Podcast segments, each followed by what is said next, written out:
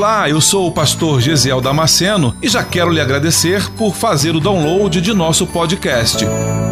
Deus tem nos dado esse tempo precioso para estarmos juntos meditando em Sua palavra.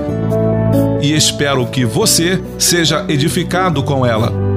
Aproveite a oportunidade para se inscrever nesse canal e receber gratuitamente novas mensagens toda semana.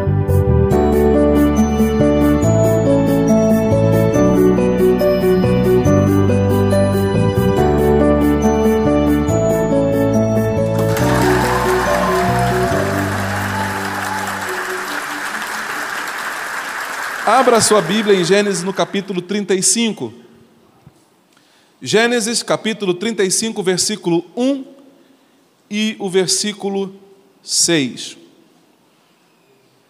Você achou? Diga amém. Está escrito: Depois disse Deus a Jacó: Levanta-te, sobe a Betel e habita ali Faze ali um altar ao Deus que te apareceu quando fugistes diante da face de Esaú, teu irmão. Assim chegou Jacó à luz, que está na terra de Canaã. Esta é Betel. Ele e todo o povo que com ele havia. Você pode tomar o teu lugar. Deixa eu fazer aqui uma, uma introdução desse texto. O capítulo 34 do livro de Gênesis, se você puder em casa ler, ele vai te dar uma ideia melhor do capítulo 35. Se você pegar o capítulo 34 em casa, fizer esse exercício, é um capítulo pequeno, são apenas 31 versículos, dá para você ler bem rapidinho. Ele vai nos mostrar a tragédia de uma família. O capítulo 34, ele narra para mim e para você a história trágica de uma família. Trágica porque uma menina chamada Diná, filha de Jacó, ela é desflorada. Isso é um eufemismo para dizer que ela foi estuprada, ela foi violentada. A filha de Jacó, ela foi violentada. Aí os irmãos dela, quando tomam conhecimento, se levantam para um revide. E aí, o texto diz que o próprio pai de Siquém, que é o rapaz que vai violentar Diná, o pai dele aparece e diz assim: Não, o meu filho ama Diná e ele quer casar com ela. Ele se namorou, ele se apaixonou por ela e ele quer formalizar um compromisso. É porque ele não começou bem a história, mas ele quer casar com ela. Então Simão e Levi, eles falam assim: Simão e Levi são os dois filhos de Jacó. Eles se levantam e dizem assim: Olha para que aconteça isso de nossa irmã casar com o teu filho, é necessário que ele faça parte da aliança. É necessário que ele faça uma cirurgia sem anestesia, que ele faça a circuncisão, que ele corte a pele do prepúcio, a ponta do pênis, que ele corte isso fora. E deixa eu dizer para você uma coisa. Era uma coisa tranquila, era uma coisa muito fácil de fazer. Pegava-se uma pedra, colocava-se ali em cima o membro, ele vinha com uma outra pedra pontuda e ele passava-lhe a pedra ali em cima do negócio. Era assim a cirurgia, sem anestesia. Anestesia para quê? Né? Sem anestesia para quê? Essa foi a proposta de Simeão e Levi. Olha, nós somos circuncidados, todos nós passamos pela circuncisão. E para você casar com a nossa irmã, vai ter que fazer isso. Se você fizer, você entra para o clube e você vai ser inserido na, no nosso contexto. E ele aceita. O pai de Siquém, ele fala: é justo, estou disposto a pagar o preço, eu vou aceitar. Mas não foi apenas o pai de Siquém que aceitou. Siquém, o próprio rapaz, também aceita. Além de Siquém, o pai, toda a tribo vai aceitar. Naquele, naquela época, naquele tempo, vivia-se em tribos em famílias nômades, famílias enormes. Todo aquele povo, toda aquela tribo, os amigos, os vizinhos, todo mundo, todos os homens aceitaram fazer este pacto para que se quem casasse com Diná. Todos aceitaram. Depois do terceiro dia, que eles fizeram lá a cirurgia sem anestesia. No terceiro dia a febre já estava intensa. Eles estavam dentro das suas cabanas, tremendo de frio, cheios de febre. E nesse momento, Simeão e Levi, os dois irmãos, entram nas tendas e eles vão matando a espada covardemente cada um daqueles homens que fez a cirurgia. Eles dizimam todos os homens, todos, porque eles estavam sem condições de revide. Eles não tinham condições de pegar na espada, estavam em recuperação. Haviam passado por uma cirurgia, não tinham como revidar, estavam enfermos, acamados, e covardemente foram lá e foram alcançados pela espada dos dois. Essa é a história da família de Jacó. Parece que a nossa justiça ela não é bem justa. Porque se você parar para pensar, não foi na mesma proporção. Não estou dizendo que o que Diná sofreu foi pequeno. Não estou dizendo isso. O que eu estou dizendo é que a justiça de, de, dos dois irmãos não foi proporcional, não foi equivalente. Você consegue entender isso? Dizimou toda uma nação, todo um povo, toda uma história. Quantas mulheres viúvas por causa da decisão desses dois? O versículo 31 ele acaba assim. E acaba ainda com eles dizendo: estamos certos na nossa decisão. Porque eles terminam assim o versículo 31. E eles disseram: Faria, pois, ele a nossa irmã como a uma prostituta? Você, ele termina o capítulo mostrando que não há nem arrependimento pelo que eles fizeram. Eles não estão arrependidos do que fizeram, porque às vezes você faz algo errado e você depois, puxa vida, o que, que eu fui fazer? Meu, você se arrepende, mas eles não terminam assim. Então isso mostra muito o coração dos dois. E aí nós chegamos no capítulo 35, e o versículo 1 começa dizendo: Depois, depois desse episódio, ou seja, vire a página, esquece o que passou para trás, esquece, é tempo de virar a página, é hora de começar uma nova história. Você não consegue mudar o passado. Há pessoas aqui nesta noite que têm uma história triste, que assim como esta família, talvez você não tenha matado tanta gente assim, mas talvez alguém tenha matado os teus sonhos, Talvez alguém tenha roubado as tuas ideias, os teus projetos, e você, assim como essa nação, está ferida. Assim como Diná, você está triste, está ferido. Imagina o coração de Jacó neste momento em, em contemplar a filha sendo violentada e agora os filhos tratando toda uma nação dessa forma. Mas Deus diz assim: olha, para aqui, é tempo de começar uma nova história. Deus está dizendo para você nesta noite: é tempo de começar uma nova história. Deixa isso para trás. Depois disso, deixa isso para trás. A partir de hoje, Deus começa a reescrever a tua história. Depois, depois.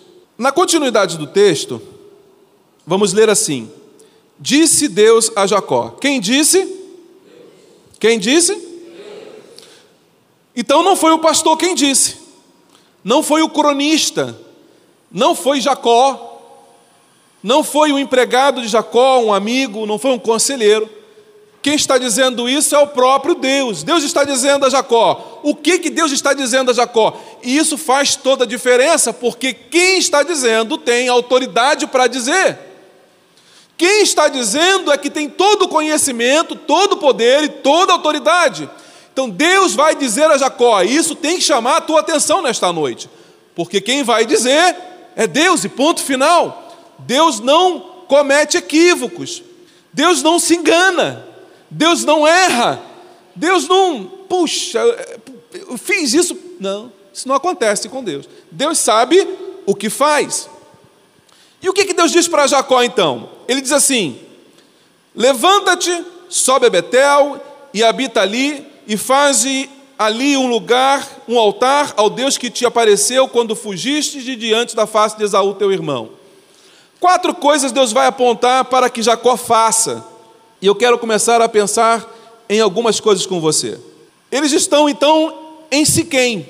E Deus fala assim, ó: "Levanta-te e vá para Betel". Siquém, ela hoje é conhecida como Nablus. Se você entrar no Google Maps e pesquisar lá Siquém, você não vai achar a cidade de Siquém. Porque Siquém, no ano de 636, se não me falha a memória, depois de Cristo, ela foi invadida pelos muçulmanos e tomada a cidade. E a partir daí, Siquém passou a se chamar Nablus. Mudaram o nome da cidade. Siquém, ela está provavelmente a cerca de 30 a 40 quilômetros de Betel. Se nós traçarmos em linha reta, vai dar uns 30 quilômetros. Mas considerando as estradas, vai dar uns 40, 45 a 50 quilômetros. O texto diz assim: ó, levanta-te é a ordem de Deus para Jacó. Se você pensar em levanta-te, há de se entender que para ele se levantar é que a posição anterior a levantar era ou estava deitado ou estava sentado. Jacó estava numa posição cômoda, ele estava confortável do jeito que estava. E quando a gente está confortável, é muito ruim quando alguém tira a gente do nosso conforto. Quando você chega em casa do trabalho cansado e você deita no sofá, com o controle da televisão ao teu alcance, porque hoje a gente não levanta mais para trocar o seletor da televisão, né? Tem uma terra, tem um, um pessoal aqui, né, Clóvis, que é da época. Não. Por que, que você está rindo? Existia uma época, os mais novos não vão saber disso, mas existia uma época em que você tinha que levantar, ir até a televisão, pegar no seletor de canais e virar ele. Tinham 13 canais. 13. Você tinha 13 opções de TV, mas só funcionava 4, 3, com bombril em cima da antena. Eu acho que aqui não tem ninguém dessa época aqui. Não tem. Eu acho que olhando assim não tem. Se botar óculos, botar óculos não. Não tem ninguém aqui dessa época. Hoje não. Hoje eu estou deitado no sofá e eu só tenho que apertar o botãozinho do canal que eu quero. E não são mais 13 canais. Tem 200, 300 canais. Que cá entre nós. Às vezes a gente fica zapeando todos os canais e não acha nada que preste, né? Você vai de 1 a 300 e não vê um canal que sirva. Mas o fato é que é ruim quando você está deitado de uma forma cômoda e alguém te chama para fazer alguma coisa. Jacó, ele está pelo menos sentado. E Deus fala para Jacó: levanta-te, saia da posição de conforto, porque eu quero te levar a um lugar mais alto, eu quero te levar a um próximo nível, eu quero marcar a tua história, e para eu marcar a tua história, você vai ter que se posicionar e sair do momento do conforto. Não foi assim? Para a gente terminar o primeiro grau, depois o segundo grau? Quantas e quantas vezes a mamãe me acordava e estava chovendo, um toró danado. Mas eu tinha que levantar, sair do conforto da cama aconchegante, ir para o ponto do ônibus, pegar o ônibus e para ir para a escola. Se eu tivesse ficado lá no meu conforto da minha casa, eu não tinha terminado o meu primeiro ano, não tinha terminado o meu segundo ano, não tinha feito faculdade, porque o conforto nos segura. O conforto nos prende. E às vezes o conforto nos impede de crescer, de avançar. Então a palavra do Senhor para você hoje é: saia da sua zona de conforto. A tua empresa está mal? Saia do teu lugar e vá visitar cliente. Está ruim? Vá panfletar na rua. Não tem cliente dentro do shopping? Você passa no shopping, está tudo vazio. Aí, desse, a gente vai no shopping conversar com alguns Alguns irmãos, você fala: olha, seu shopping está cheio, né? É, pastor, está cheio, mas dá uma olhadinha lá. Não tem ninguém com sacola na mão. E aí você para, olha, realmente, estão aproveitando o ar-condicionado do shopping, estão aproveitando o estacionamento do shopping, a praça de alimentação, mas o povo não tem dinheiro para comprar nada, então estão apenas passeando. Falei, meu irmão, dá um jeito. Vai lá e levanta a mão e clama, Senhor, manda esse povo aqui para nós é para comprar, Senhor. Dá dinheiro para o povo. Faça alguma coisa. O que não dá é para você ficar sentado, acomodado. Tem uma música aí fora que diz: Deixa a vida me levar, vida leva eu. Meu irmão, se você ficar parado, deixando a vida te levar, ela vai te levar para o buraco, ela vai te levar à ruína, à perdição. Levanta-te, tenha bom ânimo. Foi a palavra de Deus para Josué. Anima-te, faça alguma coisa. Tome um posicionamento, tome atitude, decida, obedeça. A segunda coisa que Deus vai dizer para Jacó é: sobe. Por que sobe?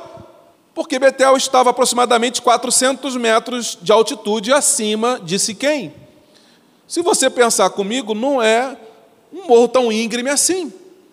Não é. Por uma distância 400 metros distribuído em 40 quilômetros, é até que é uma subida tranquila. Você nem percebe a subida. Você nem percebe a subida. Mas são 40 quilômetros. Isso vai exigir de você o quê? Perseverança. Porque caminhar 40 quilômetros não é para qualquer um. Dia desse eu saí de casa, ali de Floripa, acordei 6 horas da manhã, acordei 5 e pouca da manhã, saí de casa às 6 da manhã, e eu vim caminhando aqui para Palhoça, vim até a ponte do Imaruí. Eu vim andando de casa até aqui e eu voltei. Tem uma hora que dá sede, a batata da perna fica queimando. É longe. Deu aí 17 quilômetros mais ou menos. De ida e volta deu 17 quilômetros. Eu fico imaginando 40 quilômetros. Mas aí 40 quilômetros não é sozinho, é com toda uma família, com todo um povo, carregando idosos, carregando criança, carregando animais. São 40 quilômetros. Ele não vai fazer isso em apenas um dia. Ele vai fazer isso em pelo menos, pelo menos, corrido em dois dias. Corrido em dois dias. Deus fala assim: sobe. Fala de sacrifício, esforço, mas fala também de perseverança. No capítulo 1 de Josué, no versículo 9, o texto mostra que Moisés acabou de morrer, e aí Deus chama Josué para conversar, e ele vai dizer assim para Josué: Não fui eu que te ordenei, seja forte e corajoso, não se apavore, nem desanime, pois o Senhor, o seu Deus, estará com você por onde você andar. A palavra de Deus para você é: pare de olhar para a crise, pare de olhar para os problemas, pare de olhar para a dificuldade, porque é o Senhor que te fortalece, é o Senhor que te toma pela mão, é o Senhor que te conduz, é o Senhor que é contigo, não parte do caminho, mas todo o caminho. Deus tem falado conosco aqui neste lugar. Muito mais do que isso, Deus tem tratado conosco. Eu tenho um áudio que eu queria mostrar, não sei se está no ponto. Na sexta-feira eu estava em viagem, recebi uma mensagem pelo celular. Era um amado do Senhor que está frequentando aqui tem mais ou menos uns 30 dias, 40 dias talvez. Irmão André, uns 40 dias. Você pode ficar de pé para o povo te conhecer? Irmão André é um obreiro nosso, está congregando aqui com a gente há uns 40 dias já. E ele me mandou o áudio que vocês vão ouvir agora. Pode sentar, querido, obrigado. Vocês vão ouvir o áudio que ele me mandou agora. Bom dia, pastor Gesiel, a paz. Pastor, eu quero só fazer um depoimento de cura. Há umas três semanas atrás, o senhor chamou lá na, na frente do púlpito e pediu para que, que, quem tivesse alguma doença, alguma coisa assim, pudesse estar na frente, o senhor estaria orando. Pois bem, eu estava com um câncer de pele bem feio no meu, meu braço direito. Estava realmente assustador, assim, pelo tamanho que era. E eu estava muito preocupado. Aí eu fui para lá, o senhor nos ungiu com óleo, orou por mim, orou pelos irmãos, os irmãos também oraram por mim. E eu queria lhe dizer que é o seguinte, né, depois de três semanas, eu fui na, na dermatologista, mostrei meu braço para ela, ela disse que meu braço está totalmente curado, sem câncer nenhum. Câncer de pele se extinguiu. É claro que nós vamos ficar de observação durante um tempo, né? Que é normal isso, mas no momento eu estou curado e para honra e glória do Senhor, eu estou totalmente curado. Queria agradecer ao Senhor, agradecer pelas orações. E aquele dia que eu estava sentado lá, o Espírito Santo falou: Ó, vai lá na frente porque é contigo que ele está chamando. Tá bom, pastor? Então é isso. Esse é o meu depoimento. Estou muito feliz, estou muito agradecido e bem contente mesmo. Um grande abraço para o senhor, viu? Que Deus lhe abençoe sempre. Amém. Aleluia. Aleluia. Sabe por que Deus não tem feito mais? Por culpa nossa. A Bíblia diz assim: creia nos seus profetas e prosperareis. Aprenda a viver pela fé. Quando o Senhor liberar uma palavra, tome posse dela. Quando nós dissermos, vamos orar por você, salte do teu lugar e corra aqui na frente, encontre o teu lugar, porque senão você vai fazer parte do grupo que vai dizer: eu nunca experimentei nada sobrenatural da parte de Deus. Sim, você nunca experimentou porque não se posiciona. Tome um posicionamento. Às vezes você fica, ah, mas eu vou lá na frente, que vão pensar? Meu irmão, não interessa o que vão pensar. O que interessa é o que Deus quer fazer na tua vida. Conversando com ele hoje, ele disse que a dermatologista olhou para o braço dele e ficou espantada quando ela viu como estava o braço dele. Na caminhada de ontem, a irmã Cíntia estava conosco, caminhando, com, é, evangelizando a, a, a, no bairro. E aí ela parou do meu lado em algum momento e eu perguntei para ela, ela me disse que agora no carnaval, na sexta-feira de carnaval, às três horas da manhã, a casa dela foi invadida por alguém. Ela estava em casa, de repente ela escutou um barulho, alguém parece que forçando a janela da casa dela. E aí ela viu o gato subindo a escada correndo, o gato como é dócil, ela falou, alguma coisa aconteceu lá embaixo, tem alguém aqui em casa. Ela correu para o quarto dela com as crianças e fechou a porta. Alguém entrou na casa dela e ficou ali durante 25 a 30 minutos dentro da casa dela. Foi na cozinha, comeu, bebeu, fez lanche, preparou, fez lá um todinho, sei lá o que ele fez, uma vitamina, comeu, encheu a barriga. Foi em todos os cômodos, mas não foi no cômodo onde ela estava. E ela estava lá orando: Senhor, nos guarda, Senhor, esteja aqui conosco, Senhor nos livra, Senhor nos guarda, Senhor nos livra. Ela disse que de repente, meia hora depois, esse rapaz vai embora, levando a bicicleta do filhinho dela.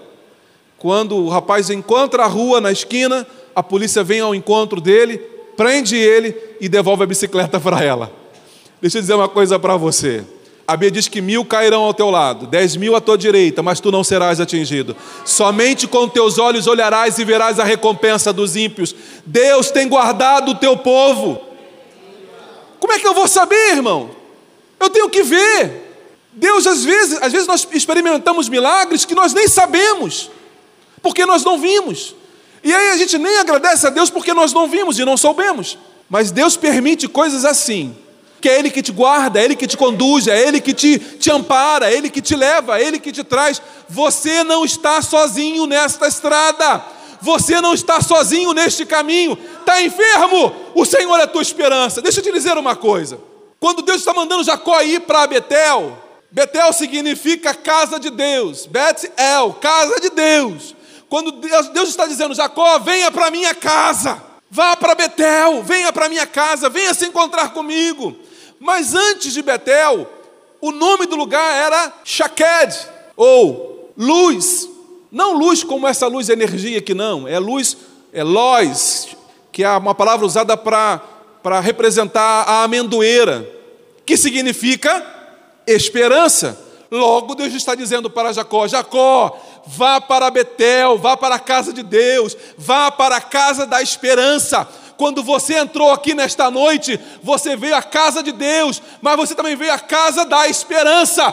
Há esperança para você, há esperança para as tuas angústias, há esperança para sanar a tua dor. Quando Deus fala, saia de quem e vá para Betel, é deixe o lugar de tristeza, deixe o lugar de angústia, porque eu tenho um lugar na minha casa para você. Deus tem um lugar para você na casa dele. Você pode dizer amém? Deus tem um lugar para você, é casa da esperança. Aleluia! Casa da esperança, irmãos. Esperança para quem, pastor? Já no capítulo 5, versículo 16, vai dizer que há esperança para o pobre. Ou oh, sou eu, eu mesmo. A Bíblia está dizendo que há esperança para mim. Há esperança para o pobre. Já no capítulo 14, versículo 7 diz: há esperança para quem não tem esperança. Se você já não tem mais esperança, se você já fala, pastor, não tem mais jeito, pastor, agora não, agora, pastor, deu, agora, até semana passada tinha jeito, mas agora, olha, pastor, o concurso já terminou o concurso, já concluiu lá, não tem mais chance de eu ser chamado. Quem disse isso? Deixa eu dizer uma coisa para você: o dono do universo está aqui, aqui é a casa da esperança. Quantas pessoas receberam um laudo médico dizendo que não podiam engravidar? E Deus falou: Quem disse? Eu, Senhor, vou contrariar a opinião médica. Me perdoe os médicos que estiverem me ouvindo, mas é Ele, a maior autoridade do universo, e Ele faz como Ele quiser. Foi um, um laudo médico? Foi uma ação na justiça que você perdeu? É? Já apresentou no altar do Senhor? Já trouxe aqui para apresentar ao altar? Então traga, traga e apresente ao Senhor, porque Ele tem respostas para você para o necessitado, Salmo capítulo 9, versículo 18, para o teu futuro, Jeremias capítulo 31, versículo 17, há esperança de Deus para o teu futuro, há esperança. E você para e você olha para o teu futuro e você vê um ponto de interrogação pensando: o que vai ser do meu futuro? Se você continuar vivendo como está vivendo, pode ser que o seu futuro não seja um futuro promissor. Mas se você entender o que Deus está falando, se você fizer como Jacó, ouvir a voz de Deus, se levantar, se posicionar, atender a voz do Senhor, Deus tem um futuro brilhante para você. Deixa eu dizer para você uma coisa, já disse isso algumas vezes. Eu nasci numa família pobre, como dizia aquela musiquinha, pobre, pobre de maré desci. Morava em engenheiro pedreiro, a minha família era pobre. As roupas que eu usava eram roupas que saíam para o campo missionário. Minha avó e meu avô eram missionários e fazíamos campanha na igreja pedindo roupa para mandar para o campo missionário. E minha avó me permitia uma vez tirar duas peças de roupa. Poderia ser uma camisa e uma calça, poderiam ser duas camisas ou duas calças, mas apenas duas roupas. E era assim que eu me vestia, eu me vestia com roupa usada de alguém. Eu olhava para mim e eu nunca conseguia entender o que Deus ia fazer na minha vida, porque eu olhava para mim, olhava para minha família, meu pai pobre, minha mãe pobre, morando numa casa de favor, e eu olhava, eu falava, não tenho condições, eu não vou ser nada na vida, não vai acontecer nada comigo, eu já imagino o que eu vou ser aqui. Deus me trouxe para morar em Florianópolis. Hoje eu moro no lugar onde as pessoas vêm passar as férias. Eu planejei isso? Nunca. Mas Deus me trouxe, Deus me deu, louvado seja o nome do Senhor. Você não tem uma mente tão fértil, tão criativa, para conseguir entender, imaginar, pensar, se quiser gastar um pouquinho, se quiser elocubrar, se você quiser um devaneio, pensar como é que vai ser, está longe de ser o que Deus tem para, preparado para você. Eu, Senhor, sei os planos que tenho a vosso respeito você não faz ideia do que Deus quer fazer na tua vida. Essa palavra não é uma palavra de motivação, não é uma palavra de técnica de vendas, que você reúne os vendedores e motiva os vendedores para bater a meta da campanha. Não é isso. Nós estamos mostrando o que a palavra do Senhor está dizendo. Creia nos meus profetas e prosperareis. Deus deseja mudar a tua história. É tempo de sair de Siquém e esquecer o que ficou para trás. Pastor, o senhor não sabe pelo que eu passei. O senhor não sabe das minhas lutas. Nós podemos então sentar aqui e você começar a chorar e contar a tua história. E tem pessoas que vivem a vida inteira contando a mesma história. Passou dez anos contando as mesmas tristezas. Pastor, porque aquele homem lá, Senhor, era pequeno. Pastor, quando eu me casei, aquele miserável. Pastor, aquele homem lá, Senhor. Você pode ficar a vida inteira reclamando disso, meu irmão, minha irmã. Ou você pode hoje ouvir a voz de Deus e se levantar e ir para Betel, ir para a casa do Senhor. O convite do Senhor para você é: venha para a minha casa, venha para Betel. E é por essa razão que Davi vai dizer no Salmo 122, versículo 1: Alegrei-me quando me disseram, vamos à casa do Senhor. Betel precisa ser uma prioridade para você e para a tua família. Betel, a casa do Senhor, precisa ser de fato uma prioridade para você e para a sua família. Estamos vivendo tempos, irmãos, de angústia, onde algumas pessoas dizem que não precisamos mais congregar. Não é o que a palavra me diz. Algumas pessoas dizem aí fora que nós não precisamos mais estarmos inseridos dentro de uma comunidade da fé. E isto é a maior mentira que o diabo, o pai da mentira, tem contado nos últimos dias. Porque sem comunidade, sem estarmos em comunidade, se a brasa for retirada do braseiro, ela se apaga. Se você entrar numa de ficar em casa, assistindo culto em casa, mandando oferta pela internet, meu irmão, você vai se apagar, você vai virar cinza. A igreja precisa disso, de estarmos juntos. A igreja precisa de coinonia, de comunhão. Eu abraçar você, eu chorar por você. Deus chegar para você e falar: meu irmão, me ajuda em oração porque eu estou com um problema. Eu preciso estar aberto para isso. Você precisa estar aberto para isso, para me procurar e falar: pastor, me ajuda em oração. Isso é comunidade. É você estar aqui, procurar um outro irmão e falar: vamos orar juntos. A casa do Senhor é para isso. Por isso que Davi vai dizer: alegrei-me. Você pode se alegrar, você se alegra quando alguém te fala: domingo tem culto, vamos para a casa do Senhor. Você se alegra, você diz: ah, ah, pois é, né? Domingo, né? Ih, agora tem de manhã também, né? Ah, é claro que você que vem de manhã não precisa vir à noite. Você que vem à noite não precisa vir de manhã. E nós tivemos pela manhã um público tão grande quanto quase esse, eu acho. Bem parecido com o público da agora à noite. O que eu quero é que você entenda que há oportunidades, possibilidades para você, não dá desculpa de não vir à casa do Senhor. Mas aí Deus fala assim para Jacó: Jacó, vá para Betel e habita.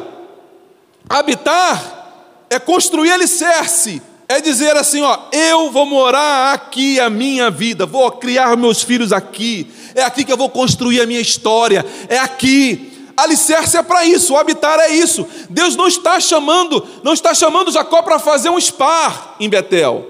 Deus não está dizendo, Jacó, vá passar uns dias ali em Betel para ver se você consegue se refazer, se reanimar. Na semana passada nós pregamos dizendo que eu não sou casa de veraneio, que Deus habita em mim. Você lembra disso? Eu não sou casa de veraneio. Deus não vem de vez em quando me visitar. Deus mora em mim. Agora o texto está dizendo que Jacó, vá fazer a tua casa em Betel, more em Betel. Mas quantas pessoas tratam Betel, a casa do Senhor, como casa de veraneio? Vem de vez em quando. É como quem vai. Ah, hoje eu quero comer um churrasquinho. Onde é que tem churrasquinho na cidade? Ah, tem lá. Aí você vai lá visitar o lugar. Você come um churrasquinho, ou você reclama, ou você elogia. O atendimento foi bom ou foi ruim, você vai comentar alguma coisa. Depois você volta para casa e sabe lá Deus quando você vai voltar lá de novo. Aí você fala: Eu quero comer hoje uma, um pescado. Qual o melhor restaurante da cidade? Você se lembra, você vai no lugar você come. E aonde o teu apetite, a tua barriga fala mais forte, é onde você vai constantemente. Deus não está te chamando para isso. Não trate a casa do Senhor como um restaurante. Não trate a casa do Senhor como um botequim, como um bar. Trate a casa do Senhor como ela tem que ser tratada, um lugar para eu construir residência, ter endereço fixo. Aonde você mora? Eu moro na casa do Senhor. Quer me achar? Você quer me achar? Você me acha na igreja, porque eu moro lá. Eu moro lá. O desejo do coração do Senhor é que você entenda isso. Salmo 23, versículo 6 diz assim: Habitarei na casa do Senhor no Salmo 84, Davi vai dizer: Bem-aventurados que habitam em tua casa. Então o salmista pergunta ao Senhor: Quem habitará no teu tabernáculo? Quem morará no teu santo monte? Há o desejo no teu coração de estar mais perto do Senhor? Você precisa, irmãos, permitir que os teus filhos cresçam dentro deste ambiente. Traga os teus filhos para a casa do Senhor. Deixe que eles vejam você orando, você chorando na presença do Senhor. E aí o próximo passo qual é? O próximo passo é exatamente esse. Ele fala assim: faze ali um altar. Depois de você construir residência em Betel, agora ele diz: faze ali um altar. Altar é lugar de adoração, é lugar de entrega. Deus está dizendo assim: crie um lugar de adoração. Você tem em casa esse local de adoração? A tua casa é um lugar de adoração? Você em casa adora ao Senhor? Você em casa busca a presença do Senhor? A minha mãe agora esses dias eu estava conversando com ela, ela me disse que na casa deles tem um, no terraço tem um cômodo que eles prepararam e eles chamam de lá de o altar deles. E eles vão para lá e se ajoelham e choram e falam com o Senhor. Eles têm um cantinho deles lá. Você tem na tua casa esse tempo, esse momento, essa disposição, esse desejo de ter na tua casa um altar do Senhor? Porque o convite do Senhor é esse. Construa um ambiente de adoração na sua casa na igreja e em sua casa. Construa esse momento de adoração. Porque se você adora em casa, quando você chega na igreja, você vai fazer aqui aquilo que é normal, adorar. E aí o pastor não precisa pedir, levanta a mão, pula, bate palma, glorifica. Por quê? Porque isso é algo natural para você. Você já faz isso em casa, você já adora em casa. Você está lavando uma louça, fazendo alguma coisa, serrando uma madeira, você está pescando alguma coisa, está lá, glorificado seja o nome do Senhor. Se está em casa, você está adorando a presença do Senhor. Faça isso em casa. Davi disse que até o, o pardal encontrou casa para si e ninho para a sua prole, aonde? Nos altares do Senhor. O passarinho, Davi para e ele fica olhando. Ele para, ele fica olhando, ele vê os passarinhos, os pardais entrando e fazendo ninho lá no altar. E ele olha para aquilo e ele entende que dentro da sua meditação, como eu gostaria de fazer a mesma coisa. E aí eu preciso dizer para você algo. Você conhece alguém que crie passarinho? Levanta assim a mão. Conhece alguém que crie passarinho? Quanto custa uma gaiola com 15 pardais? Uma gaiola com 10 pardais? Uma gaiola com um pardal vale alguma coisa? Porque o pardal, no nosso conceito, o pardal não canta. O pardal pia. Eu não consigo ver ninguém hoje com uma gaiola e você parando na rua, você fala, está coberto, e você fala, o que você tem aí, meu amigo? Ah, eu tenho um pássaro valioso. Aí você fala, o que, que é? É um canário da terra? Não, não é um canário da terra. É um curió? Não, não, não, não é um curió. Cara, que passarinho é esse que você tem aí, cara? Me fala. Ele abre, ah, isso aqui é um especial, é um pardal. Você fala, canta pardal. Aí o pardal faz, piu. Mas Deus está dizendo que o louvor do pardal chega como uma canção melodiosa ao ouvido do Senhor. Deixa eu dizer para você uma coisa. Podem até dizer que você não sabe cantar. Podem até dizer que você é desafinado. Podem até dizer que você é desentoado. Mas, meu irmão, Deus quer ouvir o teu canto. Deus quer ouvir o teu glória a Deus, o aleluia. Deus quer ouvir você louvando o nome dEle, porque a Bíblia diz que tudo que tem fôlego, louve ao Senhor. Faz assim, ó. Respira fundo aí. Ar no teu pulmão aí. Então a Bíblia diz: tudo que tem fôlego, louve ao Senhor. Se você tem fôlego, meu irmão, louve ao Senhor. Se você tem fôlego, minha irmã, cante ao Senhor. Cante com alto, cante, cante bem alto. Cante para o Senhor. Quem é o teu público? Está cantando para quem? Estás cantando para quem? A gente fica muito crítico em relação a isso vendo programas de televisão aonde só é, tem valor, só é valorizado aqueles que têm um dom natural, que fizeram aulas de canto. E aí, quando o camarada canta lá o melhor que ele pode, o jurado não vira para ele. E aí é frustrante. Ele foi lá cantar, mas o problema é que quem foi lá cantar não sabe para quem ele está cantando. Porque deixa eu dizer uma coisa para você, meu irmão. Eles podem até não virar para quem está cantando lá, mas quando você começa a cantar, Deus não se vira, não. Deus se levanta para ouvir você cantar para Ele. Oh, Labachurianda! Oh, aleluia! Louve ao Senhor! Tudo que tem fôlego, louve ao Senhor. Deus está querendo ouvir o teu louvor. Deus está querendo ouvir a tua adoração. Não se importe com quem está no teu lado, meu irmão. Não se importe com quem está ao teu redor, minha irmã. Louve ao Senhor. Deus está querendo ouvir o teu louvor. Nada impede que, se você quiser melhorar, se você acha que o Senhor merece um esforço teu, um, um esforço teu ainda maior, não para o homem, mas para Ele, se dedique. O que, que a Bíblia diz? Que se o teu desejo é ensinar, que haja o quê? Dedicação. Então, seja ministrando a palavra, seja ensinando, ou seja cantando, tem que haver em mim o que? Dedicação. Oh Senhor, tu és tremendo, Pai. O versículo 5 diz assim: E partiram.